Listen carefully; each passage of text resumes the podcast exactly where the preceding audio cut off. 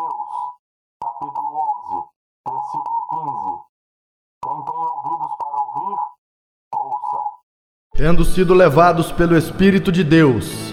a aceitar o Senhor Jesus Cristo como nosso único e suficiente Salvador, e tendo sido batizados sob profissão de fé, em nome do Pai, do Filho e do Espírito Santo, decidimos-nos unânimes, como um corpo em Cristo, firmar solene e alegremente na presença de Deus e desta congregação o seguinte pacto: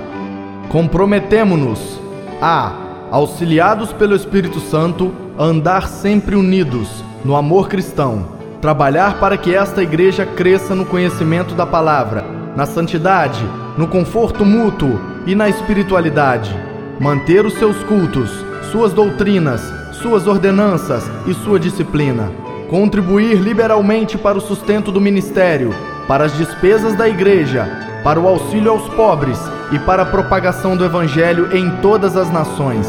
Comprometemo-nos também a manter uma devoção particular, a evitar e condenar todos os vícios, a educar religiosamente os nossos filhos, a procurar a salvação de todo o mundo,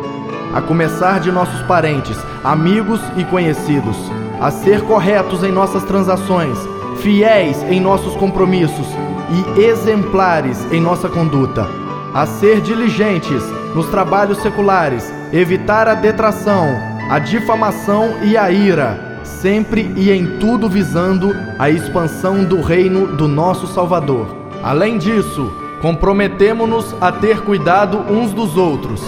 a lembrar-nos uns dos outros nas orações ajudar-nos mutuamente nas enfermidades e necessidades, cultivar relações francas e a delicadeza no trato, estar prontos a perdoar as ofensas, buscando, quando possível, a paz com todos os homens. Finalmente, comprometemo-nos a, quando sairmos desta localidade para outra, unirmos a uma outra igreja da mesma fé e ordem em que possamos observar os princípios da palavra de Deus e o espírito deste pacto. O Senhor nos abençoe e proteja para que sejamos fiéis e sinceros até a morte.